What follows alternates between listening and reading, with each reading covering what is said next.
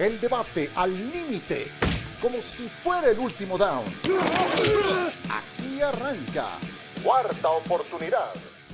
Hola, ¿cómo están? Qué gusto saludarles. Aquí estamos en una emisión más de Cuarta Oportunidad, nuestro podcast semanal con la temporada de la NFL en puerta de su cuarta jornada, una cuarta jornada que tiene el partido que todo mundo quiere ver, que llevamos esperando desde que se dio a conocer el calendario, que se convirtió en el boleto más caro de esta temporada, el regreso de Tom Brady con los Tampa Bay Buccaneers para enfrentar en Foxborough a los New England Patriots. Saludo con mucho gusto a Javier Trejo Garay, a Sergio Dip y también a Miguel Pasquel. Mi querido Javi, ¿cómo estás?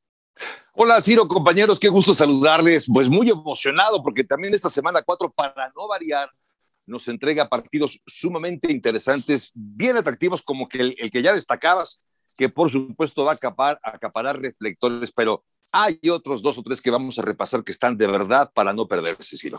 Sin duda. Hola, Sergio. Hola, Ciro, caballeros, gusto en saludarlos. Sí, eh, este juego de Tampa Bay en Nueva Inglaterra creo que lo vamos a recordar por muchos años, si no es que décadas, será un juego que más allá de lo bueno que esté, por la historia, por lo que representa, por el tamaño de Bill Belichick como entrenador y Tom Brady como quarterback, por lo que hicieron juntos y por lo que puedan hacer también o no por, por separado. Brady ha demostrado a la primera lo demostró que puede ganar sin Bill Belichick y Belichick no ha podido demostrar que puede ganar sin Tom Brady. Habrá muchas cosas alrededor de este partido, todo lo que ocurra en la tribuna, cómo sea el recibimiento, cómo sean los saludos entre estos dos personajes involucrados. Y yo solo espero que lo que ocurra sobre el terreno de juego sea lo suficientemente bueno, porque hemos tenido muy buenos juegos en domingo por la noche y este, este yo no lo veo tan parejo. ¿Cómo estás, Miguel? Bienvenido. Sí, compañeros, gusto en saludarlos, pero fuera del parejo o no parejo, Ciro, yo creo que el morbo del partido es el evento más esperado en la NFL en temporada regular en, desde hace muchos años. Yo creo que si algún partido Tom Brady va a querer ganar, sin contar postemporada, es este. No recuerdo un partido que tenga, insisto, tanto morbo como, como lo que vamos a ver este próximo domingo. Y no recuerdo un partido que Brady tenga tantas ganas de ganar en temporada regular como este encuentro que vamos a ver. Está el ego de por medio, está contra el coach, porque hay que dejarlo claro, ¿eh? No terminó bien su relación con Bill Belichick. Bill Belichick puede decir lo que quiera, pero esa relación Brady-Belichick ya estaba rota. Brady quiere demostrar todavía el core que es, que todos sabemos quién es, pero lo que le quiere demostrar al equipo de lo que se perdieron este, el haber firmado con otro equipo y no te olvides de algo, viene de perder su juego anterior. La historia te dice que después de perder algún partido, Brady viene con una réplica mejor, superior, Sergio. Sí, es que mi punto hacia Miguel es, por más que, que, yo crea y apoye eh, a Brady, Belichick tiene las mismas ganas, el mismo deseo de, de ganar y de demostrar que, que no es un perdedor sin Tom Brady, porque imagínate, Mike, o sea, sí entiendo tu punto de las ganas, del hambre de Tom Brady, pero piensa en Belichick, que desde febrero que vio a Brady ganar el Super Bowl con Tampa Bay, que llevaba 13 años sin ir a playoffs, Belichick, que también tiene su ego natural, es, es un histórico, es un ganador, Belichick también se muere por demostrar que en Gillette, en Foxboro, parte de la dinastía, los veintitantos años, eh, él también ha tenido que ver. Entonces, yo, yo eso que pone sobre la mesa de Brady lo entiendo, Michael, pero piensa también en las ganas que tiene Bill Belichick. Pero Sergio, me llama la atención algo. ¿Tú crees lo que acabas de decir? Que Bill Belichick sin Tom Brady es un perdedor. Pues los números a lo largo de su carrera, no solo esta temporada y la pasada. A lo largo de toda su carrera, los números de, de Belichick dicen que no ha podido ganar sin Tom Brady, o sea que ha perdido más juegos de los que ha ganado. Yo no digo que es un perdedor, yo no digo que es un mediocre, yo no digo que, que, que es una mentira, no digo eso, pero sí digo que los jugadores son más importantes que los entrenadores, que Belichick, por supuesto que fue la parte más importante después de Tom Brady para mí en el éxito de Nueva Inglaterra. Eso sí digo. Javier, te pues, escucho. Sí, eh, esta historia, este morbo del que alude Michael, me recuerda, no sé, no sé si a ustedes les pasó, ojalá que no les haya pasado a ustedes, pero terminas con tu novia, resulta mm. que la novia, al paso de los años, regresa al barrio, regresa con un galán más alto, más guapo, con, con, más rico.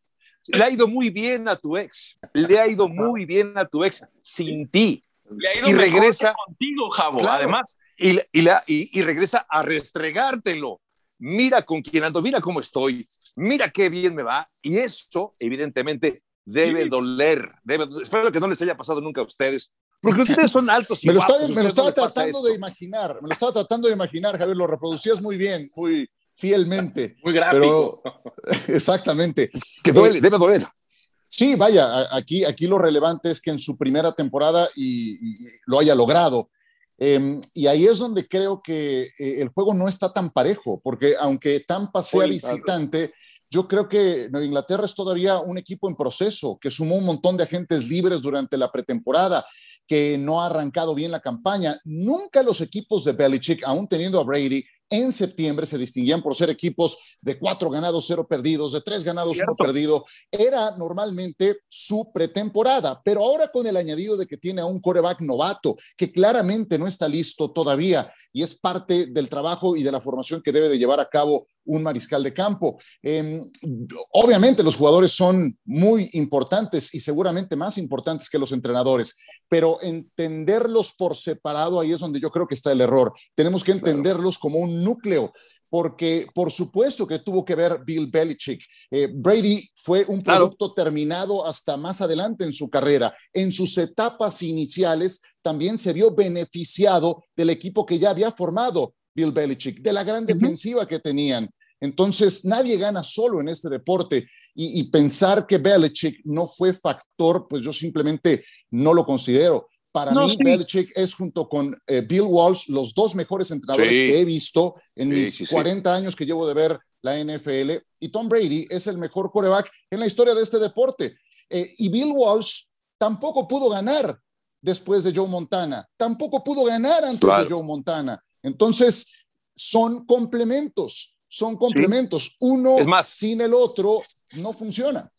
Perdón, que, a ver, yo sé que es un poco ocioso lo que les voy a proponer, pero si hiciéramos el ejercicio de pensar que en lugar de Tom Brady estuviera con Bill Belichick, Peyton Manning, por ejemplo, Drew Brees, por ejemplo, seguramente que habría ganado, no sé si el mismo número de anillos, pero lo que necesitaba ese equipo de Nueva Inglaterra era un quarterback formidable. Por supuesto que Tom Brady lo es y hoy no tengo el menor empacho en reconocer que para mí sí es el mejor de la historia de Tom Brady.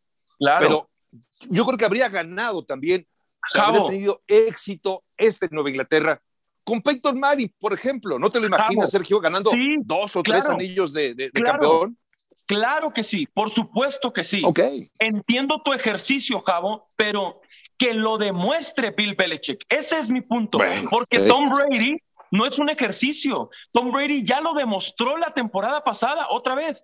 Tampa llevaba 13 años sin playoffs y no solo los metió a postemporada, los llevó a ganar el Super Bowl como lo hizo de visita toda la postemporada, eliminando a jugadores como Drew Brees, Aaron Rodgers, etcétera. Entonces, ese es mi punto. Entiendo el ejercicio pero que lo demuestre Bill Belichick, para que no quede nada más ahí como en un, como en un supuesto.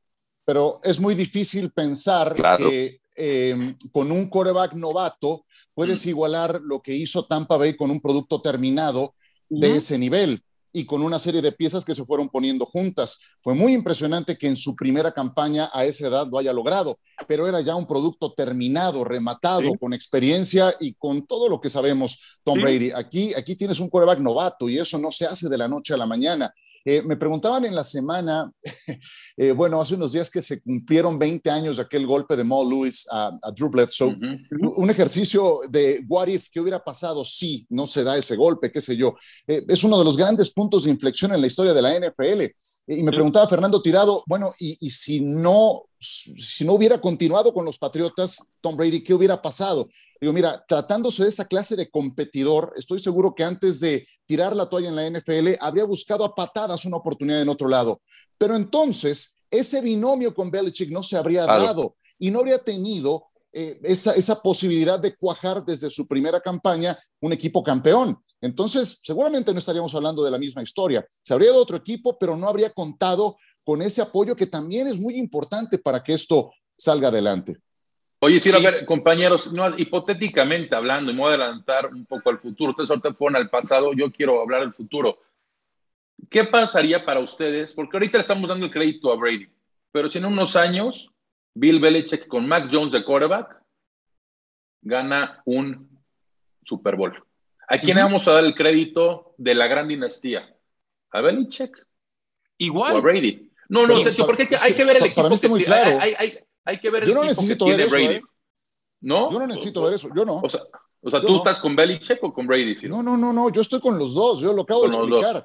y para mí Belichick sigue siendo, haga lo que haga en adelante, uno de los dos mejores que he visto junto con Walsh. Haga lo que haga hoy, ya, punto, se acabó. Ok, pero a ver, si, sigue cuatro o cinco temporadas como la, la temporada pasada, siete, siete, diez, ocho, nueve, es que son labores distintas. Miguel, no, no, no, no, pero, claro. no, pero no, sí, pero es que hay que claramente el ejemplo está que esto fue gracias a Brady. ¿no? Porque lo que sí dice Sergio es muy cierto. que ha hecho Belichick, sí, tuvo una muy buena temporada eh, cuando, pues cuando se lastimó Brady, quedaron 11-5. Lamentablemente para ellos Miami ganó la división y no pudieron pasar a postemporada. Pues desde, desde, desde, ese punto de vista, Michael, entonces, mejor que se retire Bill Belichick, mejor que se retire para que no, si no tiene temporadas ganadoras es que los, y peleando títulos, las estadísticas y los números, las estadísticas y los números no mienten. ¿Qué hizo Brady el año pasado y, qué hizo, y qué hizo Bill? ¿Pero qué? ¿Pero qué hizo Bill Belichick? Es que, ver, te recuerdo, ¿qué, le pasó? ¿Qué le pasó? A ver, ¿qué le pasó a Nueva Inglaterra el último año que estuvo Tom Brady con el equipo? ¿Qué le pasó? Llegaron a playoffs y perdieron. Los eliminó Tennessee. O sea, rapidito, rapidito. Pues es que este equipo no traía nada al final del día y se va Tom Brady, que era la mejor pieza que tenía. Cabo, ¿qué pues el equipo acabó de es nada? Quedaron 11-5, si no mal recuerdo, esa temporada. No me digas que no es nada. Quedaron en tercero en la conferencia americana. ¿Eso no a ver, nada? No, no, no, pero ¿y, todo lo hizo Tom Brady? No, pero nadie está diciendo que todo hizo Tom Brady. No, bueno, es Yo que. no estoy diciendo que, lo hizo todo Tom Brady. Yo lo que estoy diciendo es: Brady sale del equipo, gana un Super Bowl, sí, con un buen equipo, como es Tampa Bay, y que hace Bill Belichick con Cam Newton, que quedaron 7-9. ahora que decías lo del retiro de, de, Bill Belichick, yo no lo, no, lo, no lo había pensado así, pero cuando lo pones sobre la mesa, pienso en lo siguiente. Desafortunadamente para Bill Belichick, yo no veo manera más que ganando un Super Bowl de que se incremente su legado, de que crezca su legado. Y sí veo varias formas de que pierda prestigio, de que pierda credibilidad en la conversación de quién fue más importante en la dinastía de Nueva Inglaterra. Ahora que hablabas de lo del retiro, yo no estoy diciendo que se retire, pero sí llega un momento en el que si no gana, va perdiendo puntos. Y Ciro, yo entiendo lo que dices, lo que dices de Bill Walsh. El ¿Cuántos Super Bowls ganó Vince Lombardi? ¿Te acuerdas cuántos? ¿Cuántos Super Bowls ganó Super Bowls? Dos. El uno y el dos. Ok, dos. Y, entonces, y ya por eso, entonces, ¿y dónde está Vince Lombardi? No, está pero acá, está acá, y ganó dos. Mi punto, y, podemos meter en la conversación a Vince Lombardi o a Don Shula y a los entrenadores que quieran, pero para lo decirlo de Bill Walsh y, y Bill Belichick, y yo entiendo, mi punto es, ahí sí hay debate, ahí sí hay discusión, Ciro. Acá es Tom Brady y ya. O sea, no hay duda de quién es el mejor de la historia. Y si hay duda, y, y sí entiendo por qué, de quién es el mejor de todos los tiempos. Entrenador. Es que, es que les, digo la verdad, con todo respeto, me parece ociosa esta conversación, porque los dos, o sea, los dos son muy buenos en, los que han, en lo que han hecho. Y precisamente ahí está la virtud. Mira, no, no por coincidencia, hoy la tasa que tengo es de los Bills. ¿Saben cuánto tiempo duraron juntos los Beatles? Un grupo icónico. Ocho años, ocho. Estos duraron 20 años juntos, con sus egos, con las broncas que habrán tenido, eh, que no, no han salido a la luz y que por ahí se empieza a saber algo. Bueno, como sea, lo supieron manejar para hacer la franquicia más exitosa. Y el pensar que tenemos que darle más crédito a uno que al otro es salirnos de la naturaleza de este deporte, que es el deporte colectivo por excelencia. Por eso, para mí, no vale ni siquiera el debate de quién fue más que el otro. Uno sin el otro no hay manera porque Brady cuando llegó no era un producto terminado, era un novato como todos, y cuando tuvo que tomar las riendas del equipo, no olvidemos que este equipo le acaba de dar 100 millones de dólares a Drew Bledsoe por un, por un contrato. Y, bueno, funcionó cuajó, pero no lo hizo él solo. Se ayudó de todos los beneficios de una franquicia. Entonces, eh, cada quien en lo suyo tiene un lugar. Y eso es lo que yo pienso. Brady sigue siendo el mejor, va a ser el mejor. Veo muy difícil que de aquí a lo que me queda de seguir viendo NFL, encuentre alguien que se acerque a sus récords. Y para mi gusto, los dos mejores entrenadores que he visto son Walsh y, Brady, y Belichick. Ninguno de los dos ganó con otro coreback que no fuera Montana y, Brady, pero ninguno de esos dos corebacks se hizo solo. Necesitaron de la asesoría y del cocheo de esos otros hombres en cuestión. Ese es mi punto. entiendo todo lo que pone sobre la mesa, Ciro, pero entonces, así como Walsh no ganó sin Montana, Montana tampoco ganó sin Walsh en Kansas City y Brady sí ganó sin Belichick en Tampa Bay. No tenía los mismos equipos, eh, Sergio, o sea, el mismo talento, que no, encontró un talento como el que pero entonces, ¿Qué, me quieres decir con eso? que, Montana fue más que Walsh, no, o sea, los dos fueron muy buenos en lo suyo. Son funciones distintas, complementarias. Y no entender lo que es la naturaleza del fútbol americano, es un deporte colectivo. Por supuesto. Sí, es colectivo, estoy de acuerdo. Yo no estoy diciendo que sea mal coach Bill Walsh, ni mucho menos Bill Belichick. Ah, pues estoy diciendo que. No, no, no, no, no. Pero a ver, pero es que lo son los números. Bill Walsh en los 80 fue un ganador. Bill Walsh en los 80 fue un ganador. Cuando, antes de Montana y después de Montana, o sea, estaba, estaba ahí antes de Montana, revisa los números. ¿eh? Con, con, San Francisco. No, cuando empezó, sí, tuvo, una temporada. Antes de Montana tuvo una campaña de 2-14. Pero bueno, con, o sea, estuvo, no, no, sí, catastrófica. Y a los dos o tres años de ser head coach como Jimmy Johnson en Dallas, ganó el Super Bowl. Pero en los 80 fue Bill Walsh, estuvo constantemente, estábamos en playoffs. San Francisco fue la dinastía de los 80 eso no hay duda. Jimmy Johnson, ahora, ¿qué lo dices? ¿Qué hizo Jimmy Johnson sin Troy Aikman? Claro, por eso Jimmy Johnson estuvo, Jimmy Johnson estuvo cuatro años en Dallas, Ciro. Estuvo cuatro o cinco años en Dallas. Por eso, pero cuando se fue a Jimmy Johnson, estuviéramos entrando en esta conversación. Yo lo que estoy diciendo es, Bill Walsh demostró en los ochentas ser un gran entrenador. Yo quiero ver que Bill Belichick, que se me hace un gran entrenador, nos demuestre que si Tom Brady no tiene que ganar el Super Bowl me parece un poco, yo coincido, me parece un poco ocioso. no, no, saliendo no, no es ocioso, es simplemente que demuestre porque que como es un gran entrenador que demuestra que Brady puede ganar. A ver, un, gran, entonces, un si no gana, puede ganar sin, si no gana, entonces. Sin, su quarterback, ¿no? Si no vuelve a ganar, entonces Bill Belichick un, un Super Bowl, que no, es fácil ganarlo. No estoy diciendo que gane un Super Bowl. No. Sí, sí constantemente lo podemos. ¿Qué tiene que hacer para ganarse la credibilidad de Michael Constantemente, constantemente que me demuestre que puede estar en playoffs sin Tom Brady. En playoffs. Bueno. Que quiero ver en playoffs sin Tom Ojalá Brady. lo pueda ahorita, ahorita para que tiene estés en su división a uno de los mejores equipos de la liga como es Buffalo quiero que compita con Buffalo, quiero que pueda demostrar que sin Brady puede ganar eh, ya, partidos. Ya para, te digo, para mover un poquito la conversación, si me lo permite, Ciro, 68 yardas le faltan a Tom Brady para ah, mejorar la marca de Drew Brees. ¿Y lo va a conseguir en dónde? En Foxboro. Además, el primer ¿qué esperan? Eh? ¿Qué, recepción, esperan? Abucheos, gritos, Ah, no, aplausos. No, bien, lo van a recibir bien. Sí, sí, sí, seguro, seguro. Debe ser aplausos, pero nunca sabes. Eh, eh, en eso del maldito morbo, yo en lo que más, eh, lo que más curiosidad tengo es en, en ver el saludo, qué tan frío va a ser entre estos dos personajes, ¿no? Antes o al final del partido. Eso es, digamos que lo único. Después, mira, me acuerdo de cómo recibieron a Peyton cuando fue a Indianápolis con el uniforme de Denver, le hicieron un video muy padre, etcétera, se veía conmovido Peyton, entonces, bueno, pues e, esas son las cosas que están alrededor del partido, ¿no? Pero, pero ¿estás de acuerdo, que lleva la gente, en fin, no sé. Ciro, que Peyton lo forzaron a salir porque venía Andrew Locke, iba a ser la selección número uno de Indianápolis, no quería salir.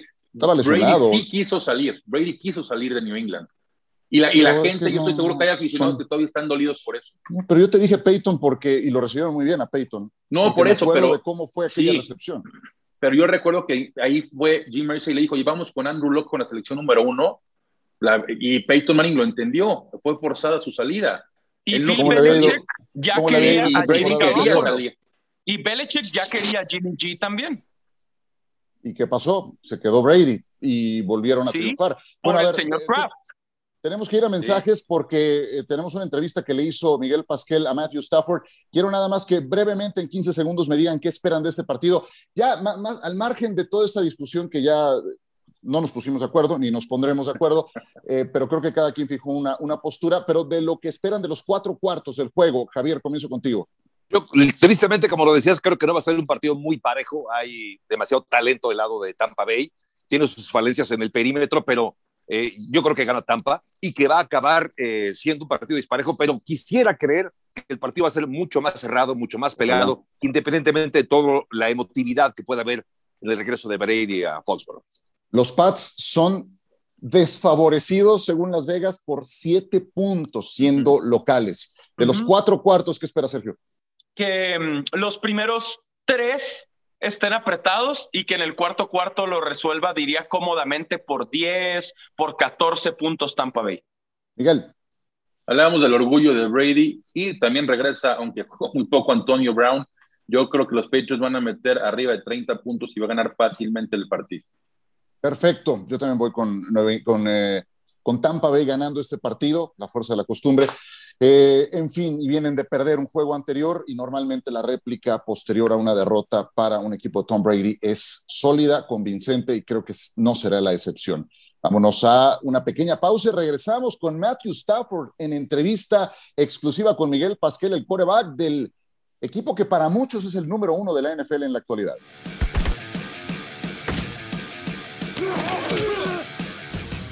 Pienso que tienen el equipo más balanceado ofensivo y defensivamente.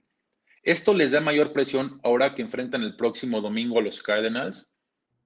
Um, los Cardinals son tan buen equipo como cualquiera que he visto en video. Lo que pueden hacer con Kyler Murray y las armas que tienen en el juego aéreo y en el terrestre. Son muy explosivos y talentosos en lo que refiere a su ofensiva. Pones el video y ves a Chandler Jones con cinco sacks en el primer partido. JJ Watt jugando un nivel muy alto, Byron Murphy consiguiendo intercambios de balón y Buda Baker por todos los lados consiguiendo tacleados y grandes jugadas para su defensiva.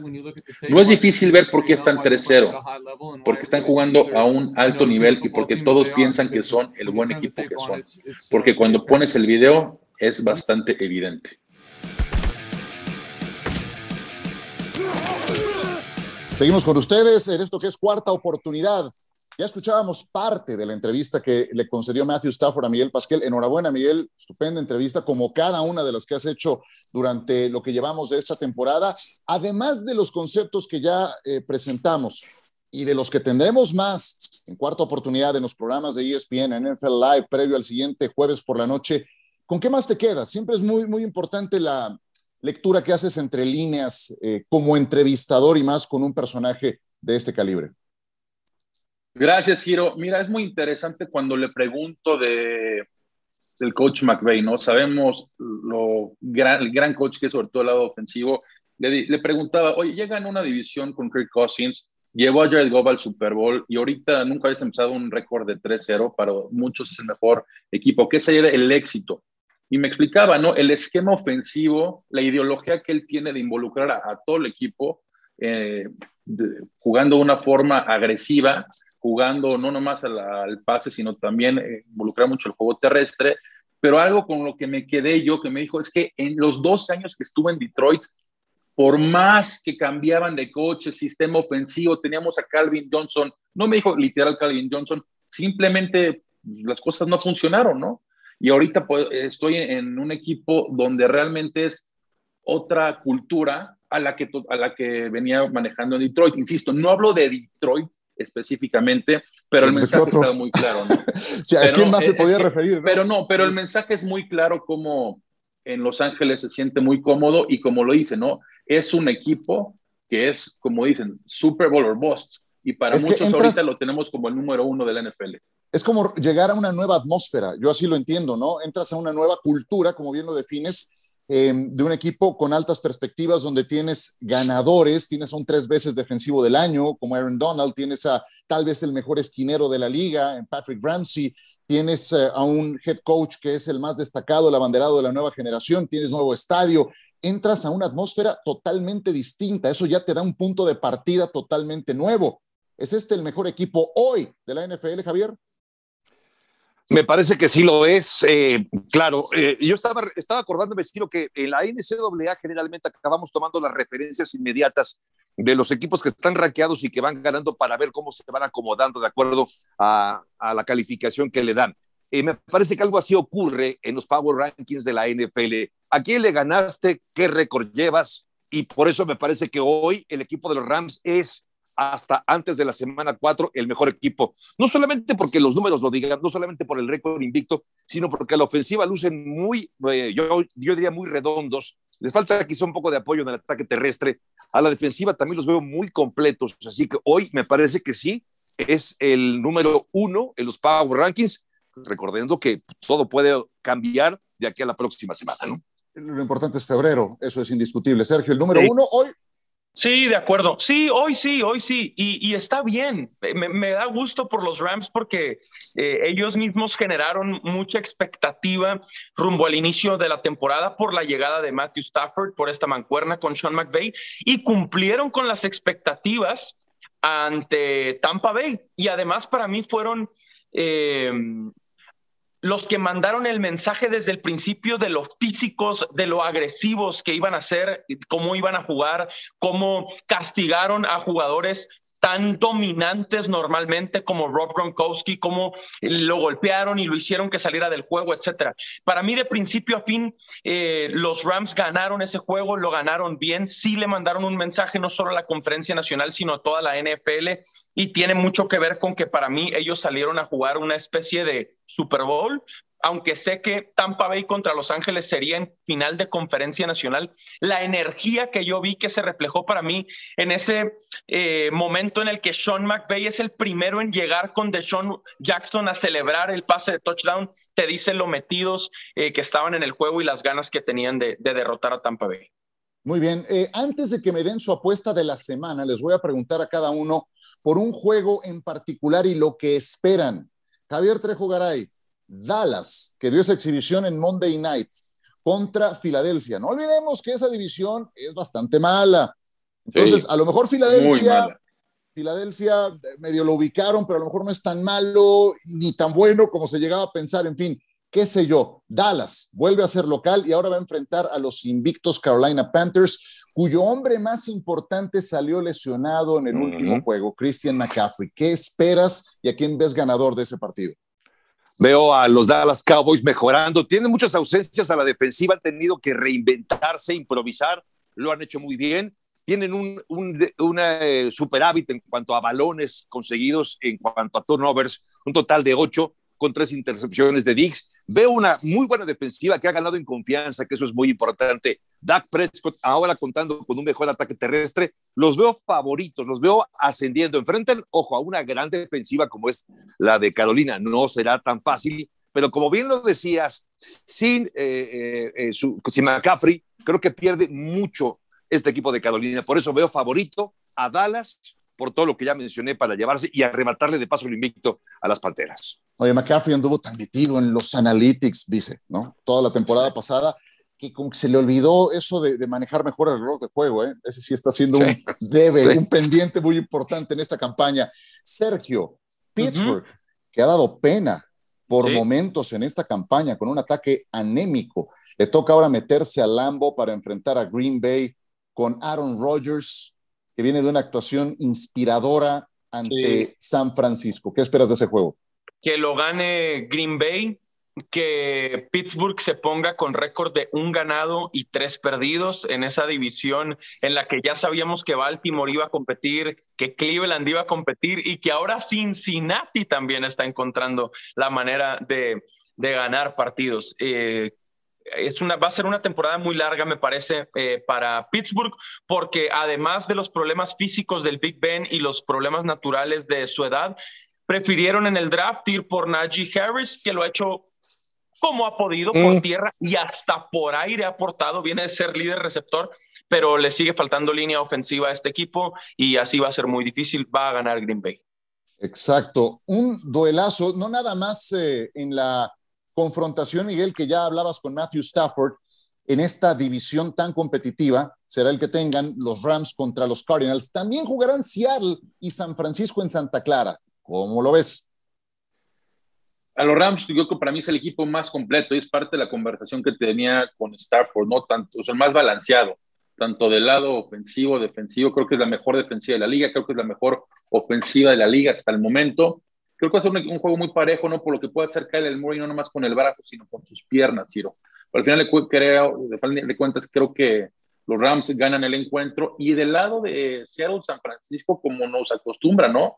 Partidos muy físicos, muy apretados, pero sí hay que dejar claro que ahorita el talón de Aquiles es el perímetro de Seattle, ¿no? Algo que en muchos años no lo tenía acostumbrados a ver y es algo que tiene que eh, aprovechar Kyle Shanahan y sobre todo Jimmy G. Y no me sorprendería nada ver a Trey Lance más involucrado en la ofensiva, porque ahorita lo están usando en zona de gol o cuando están dentro de la zona roja.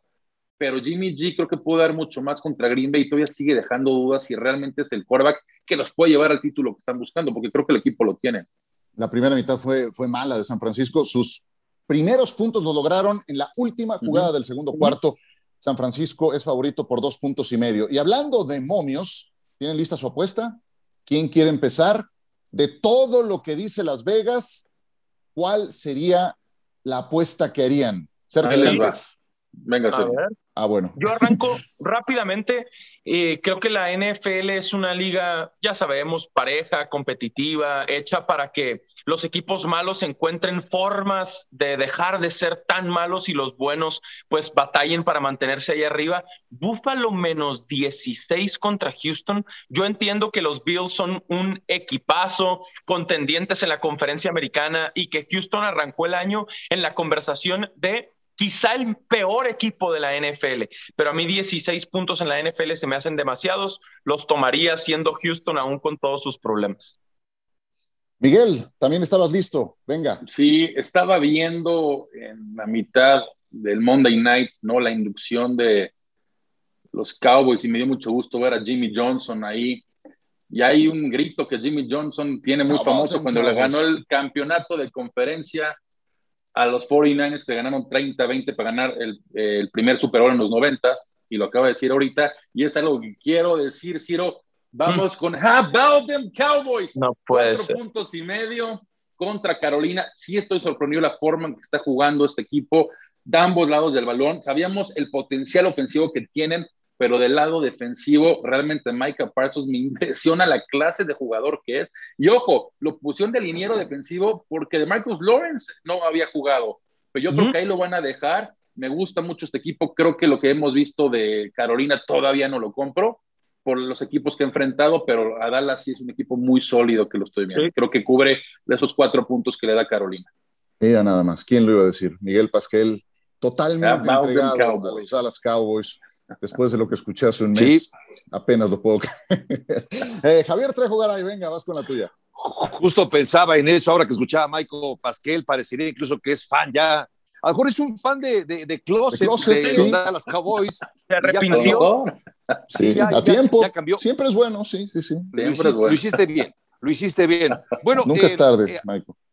A ver, eh, el duelo, uno de los duelos que creo que va a ser muy parejo es el de los Chargers enfrentando para cerrar, de hecho, la semana número 4, Chargers enfrentando a los Raiders de Las Vegas en un duelo que además es duelo divisional con todo lo que implica. Ligeramente favorito el equipo de los Chargers y yo creo que a pesar de que los Chargers van a llevarse la victoria, sí creo que la diferencia va a ser todavía mucho mayor a la diferencia. Creo que Las Vegas creo que le daban apenas tres o cuatro puntos de diferencia en favor del equipo sí. de los Chargers.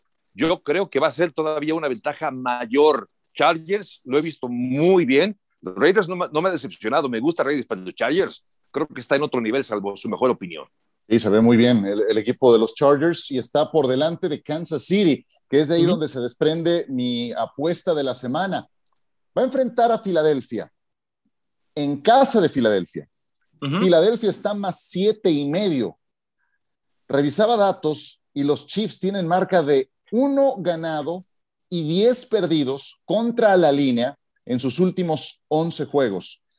No esperaría que Filadelfia ganara este partido, pero sí esperaría que Kansas City desairara de nueva cuenta la línea tan generosa que se está otorgando de siete puntos y medio. Y Filadelfia, sigo pensando que no es tan malo como lo vimos contra Dallas. Tienen muchas cosas que ajustar, especialmente en temas de castigos. Entonces yo iría Filadelfia más siete y medio en ese partido contra Kansas City. Y Kansas City le urge, le urge reaccionar porque la división está bravísima. Señores, ha sido un gusto. Ya nos vamos. Disfruten de la semana 4 de la NFL. Gracias, Sergio. Gracias, un gusto. Sí, qué juegazo el domingo por la noche. Seguro. Miguel, muchas gracias. Felicidades por la entrevista, Stafford. Gracias, Ciro. Abrazo, compañeros. Mi querido Javier, un abrazo. Siempre un gusto. Oye, igualmente, Ciro, y disfruta también mucho esta transmisión del domingo por la noche porque va a estar sensacional. Estaremos muy atentos a tu, crónica y, por supuesto, Te lo agradezco mucho. Pablo Muchísimas gracias a todos por acompañarnos. Gracias, Javier. Gracias, Sergio. Gracias, Miguel. Esto es Cuarta Oportunidad. El debate al límite, como si fuera el último down. Gracias por escuchar Cuarta Oportunidad.